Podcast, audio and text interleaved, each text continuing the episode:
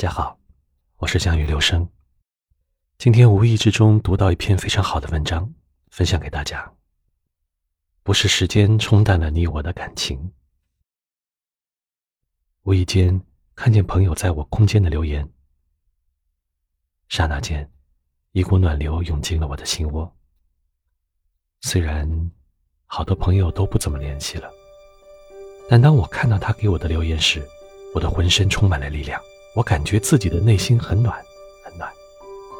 于是，发出了几个月以来的第一条消息。意想不到的是，他很快就回复了我。三言两语间，他似乎察觉到了什么，嘴上说着“没事没事”，可是我的心情越发沉重。我们聊到了高中那段无忧无虑的时光，转眼间，高中毕业已经四年有余了，时间过得真是太快了。人们总是说光阴似箭，日月如梭。随着时间的流逝，一切都会变成美好的回忆。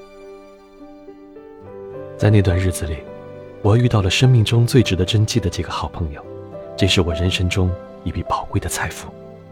那段日子，有他们的陪伴，我觉得自己很幸运，真的，特别特别的幸运。记得有好多次。我和好朋友们一起出去吃饭，我一直在玩弄手机，好朋友跟我说的话，我是一句都没有听进去。好朋友开始生气了，也拿出自己的手机开始玩起来。我们彼此都沉默着，最后不欢而散。渐渐的，我开始意识到，其实玩着冰冷的手机，并没有两个人有说有笑时的快乐。现在的人际关系。比以前更加复杂了，人与人之间的关系只剩下金钱来维持，朋友之间坐在一起，基本上就是各看各的手机，没有多余的话讲给对方听。又或许，这只是比较悲哀的社会现状之一吧。